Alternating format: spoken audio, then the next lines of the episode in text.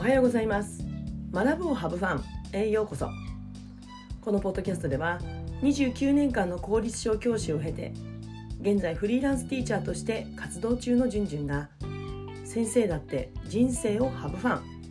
だから子どもたちも笑顔になれる。月曜日の朝ワクワクできる先生を増やしたい。そんな思いのもと YouTube、ポッドキャストから情報を発信しています。皆さんおはようございます、えー、今日は先日私が参加した講座ビジョンボード講座に参加しました。というテーマでお話をします、えー、まずはじめに皆さんビジョンボードって聞いたことありますか？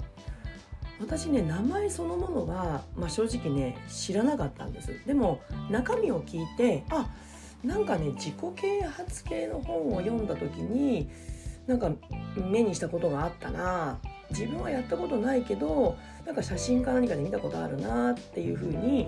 思い出しました。うん、なのでビジョンボードっていう言葉だけを聞いてこうこの講座を受けるまではそういった活動があるって、ね、気づかなかったんですね。でだからねこの講座を開催してくれた方、えー、この方は私がビジネスを学んでいたサロンのメゾンコワークの同期のさくらさんまあさくらちゃんというふうに呼ばせていただいているんですけれども、まあ、この方がサービスとしてこれを選んだっていうのを聞いてえさくらちゃんビジョンボードなんてねかっこいい響きのサービスやるんだなってまるでねさくらちゃんが創始者のようにあの思ってたんですね。でも実際はそうじゃなくってもうすでにそれを実践されている方も多くって先ほどもお話したように自己啓発系の書籍に多く載っているというものなんですね。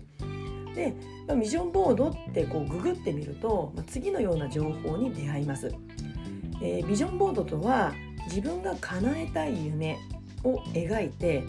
えー、それを雑誌などからそれに関する写真を切り取ってコルクボードなどに貼り付けて自分の身近な場所に掲げるというものと書かれているんですね。でまあね私は今回は、まあ、実際にアナログの紙をでプリントアウトしてあの画像をプリントアウトしてそれを切り貼りしたんじゃなくってあのスマホでね画像検索をかけてで、えー、それをカメラロールに取り込んでで、えー、ノートっていうグッドノートっていうアプリ皆さんご存知ですか？あのよくね仕事でも使ったりするんですけどもそちらのノートのアプリにそれを貼り付けてで作品を仕上げるっていうふうに作っていました。なのであのまあそれをねどっかに掲げて今夢が叶うかどうかってまあちょっとそれいろいろね夢あの意見があるみたいなんですけども、まあ、それはねちょっとちょっと置いといてとにかく私がさくらさんの講座を受けて感じたことをシェアしていきたいと思います。とにかくうんめちゃくちゃ楽しかったっていうところがまず第一声です。でさくらちゃんの講座って彼女が映画についての知識がまず豊富であるということ、うん、そしてこれまでの体験をもとに育んだ言葉のセンス、まあ、これはねもうサロンのメンバーみんなが彼女のの力を認める大きな部分なんですけれども、うん、本当に思考が深いんですよね。そこからこう紡ぎ出される言葉って本当にね心に、うん、刺さるというかすごく、うん、彼女からかけてもらった言葉っていうのが励ましになる、うん、っていうところがあるんですけども、まあ、その言葉のセンスを、まあ、武器にして講座を展開されているんですね。で、まあ、先ほどもお話したようにあらかじめ集めた自分の好きな、まあ、彼女は映画なので映画のワンシーンもちろん映画じゃなくてもいいんですけれども、まあ、その映画のワンシーンをたくさんありすぎるとこのボードがぐちゃぐちゃしてしまうのでごちゃごちゃしてるので、まあ、10枚以下がいいよっていうふうにおっしゃってましたけどもそれを選んだ上で講座に参加するという形になります。で選んだ時点でそれが好きっていうことはもう十分に分かってはいるんだけれども、うん、例えば私は映画の「ザ・グレティシュ・ショーマン」が好きで何度も何度も繰り返し見ているんですけれどもまあ映画は全体が好き。でもワンシーンを選ぶわけですよね。もちろんあの映画のポスターになったようなところをもちろん選んでもいいんだけれども私はその中のこういうシーンが好きっうん、一番最初のオープニングののヒュージャヒヒュヒュージャックマンだっけ、えー、あれ？ヒューグラン？違う。ヒューグラント？あれ？違う。わかんない。主人公の方があの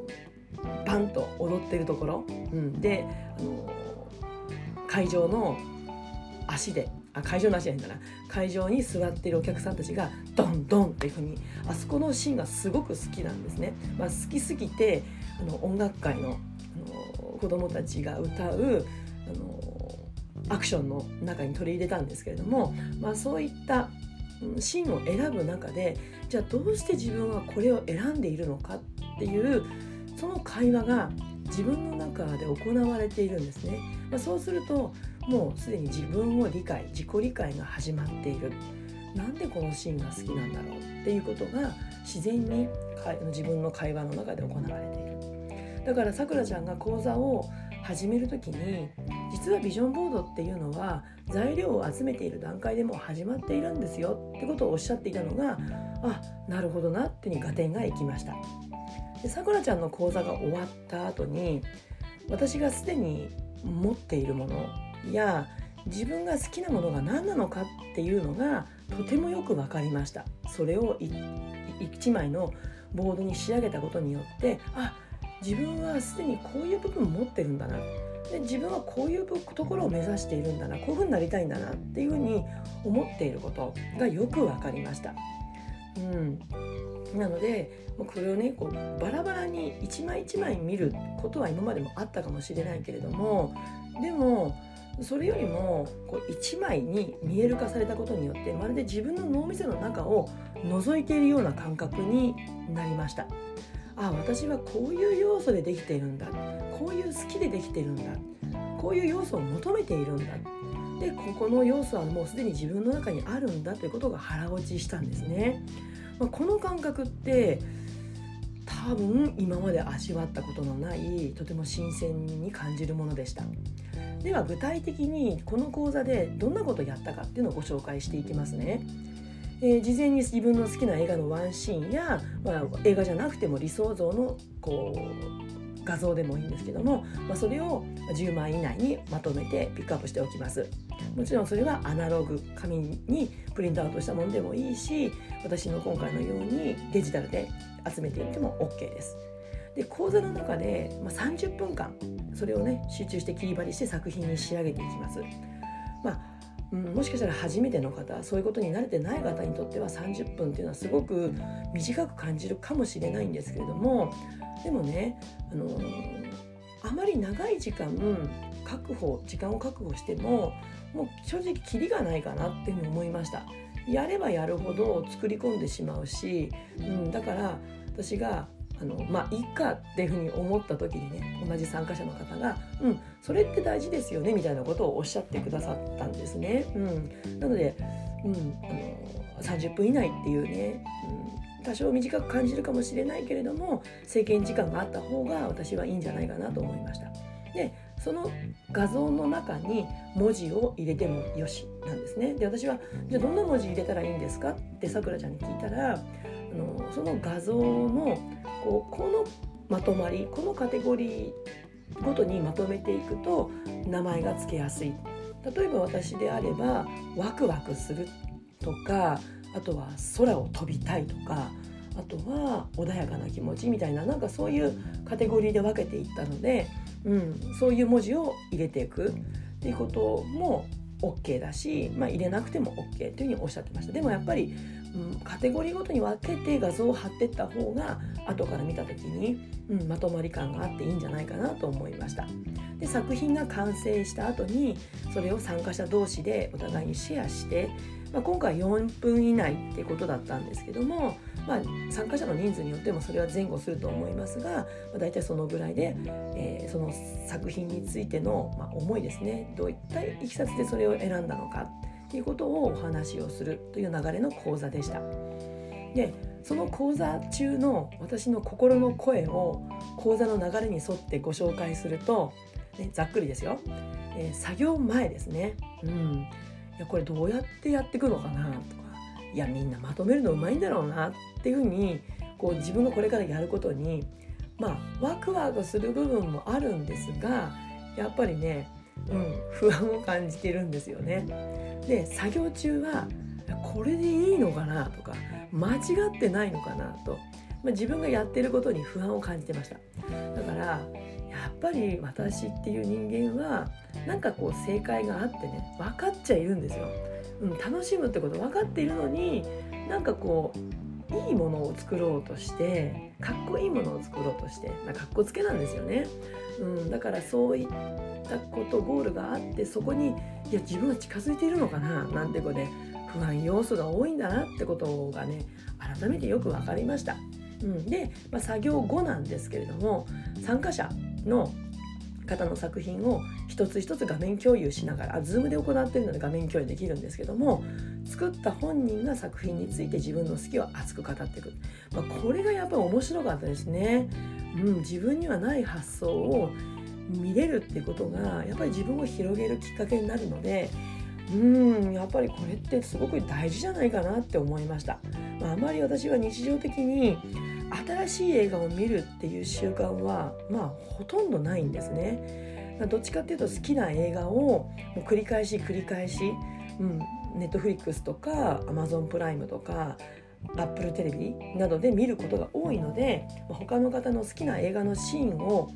うん、聞いてるうちに見てみたくなる作品が増えていくっていう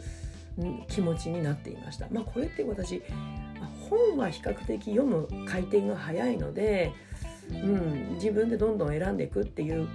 ことをしてるんですけれども、まあ、結構ね自分がいいなとかこの人、うん、好きだなとか素敵だなって思う人が読んでる本がすごく惹かれるので、うん、やっぱりこういう傾向が強いのかなと思いました。で私が自分の作品を語る順番は一番最後だったんですけども、まあ、これね不安要素いっぱいの私ですから、これめちゃくちゃ恥ずかしいなと思ったんですね。で画像を選んでる時に「いやこれみんなに見せるんでしょ?」って「いやこれちょっと隠しといた方がいいんじゃない?」っていうふうに思ったんですけど、まあ、でもねそれだと自分がやる意味がなんかもうなんか半減しちゃいそうだなって思ったので、まあ、思い切ってねボンと出したんですけども、まあ、自分の脳頭の中内側を晒す感じで多少抵抗はあったんですけど他の人の思いを聞いてるうちにそういった感覚はなくなっただもしかしたらさくらちゃんはそういったところを感じ取って私の発表を一番最後にしてくれたのかななんて今思っています。さくらちゃんありがとね。で今回は私が好きな映画のワンシーン特に最も好きなシーンを選んで作品を作ったんですけどこれからやってみたいテーマっていうのが生まれました。というのも参加者の方の中にね例えば、うん、私の理想のお母さんっていうテーマで映画のワンシーンから持ってくる方もいたし、うん、好きな、うん、カップルっていうテーマでそれを選んだ人もいました。うんあとは理想の自分の暮らしっていうところで選んだ人もいましたなので私がこれからやってみたいなっていうテーマが例えば好きなファッションだとかあとはデスク周りの様子だとか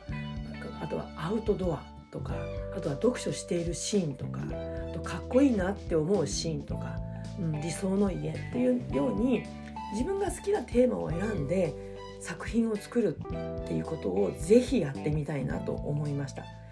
なのでねあのこのビジョンボードっていうのは自己啓発系の本に書かれている。で夢が叶う叶わない。いろいろ意見が分かれるっていうふうに書いてあったんですけれども私でもこれね夢が叶うとかっていうよりも自分の好きを集める本当にその面白さその過程をとにかく楽しめるなっていうふうに感じました。だからやっぱり幸せな気分になれるしそういう幸せな気分で物事にこうチャレンジしていけば自然にうん。ネガティブな気持ちで取り組むよりは必死な気分で取り組むよりは幸せな気分で取り組んだ方が夢を叶えやすくなる、うん、自分の好きと向き合って自分を解放してあげるワークなんだなっていうのを強く感じました。でこれビジョンボードっていうのは自分の夢を叶えるっていうことが目的みたいなんですけども私これはね参加者の方とシェアしていく中でやっぱりこれってこう相手理解相互理解にも使えるなと思いました。だからこれ教室で子どもたちとやったら面白いだろうな。よくね教室では鉛筆1本でできる偏愛マップって行ったりしますけれどもこれを見える化する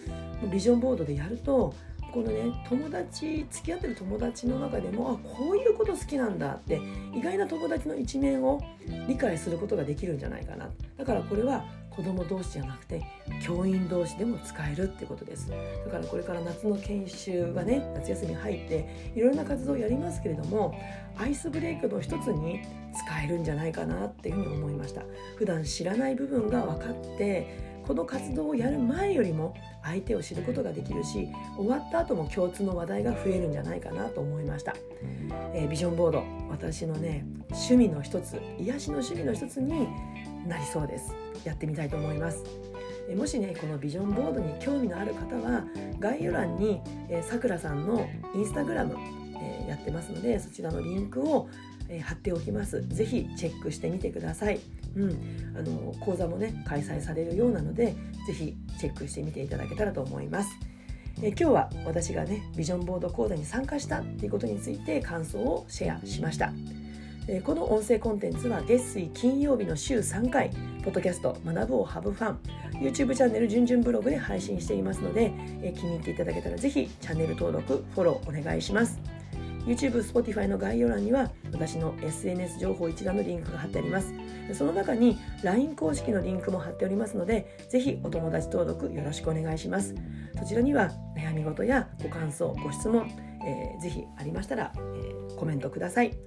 えー、LINE からご連絡いただけたらあのそちらを拝見してコメントも返すことできますのでよろしくお願いします。えー、それでは次回のポッドキャスト YouTube まで Let's have fun! Bye.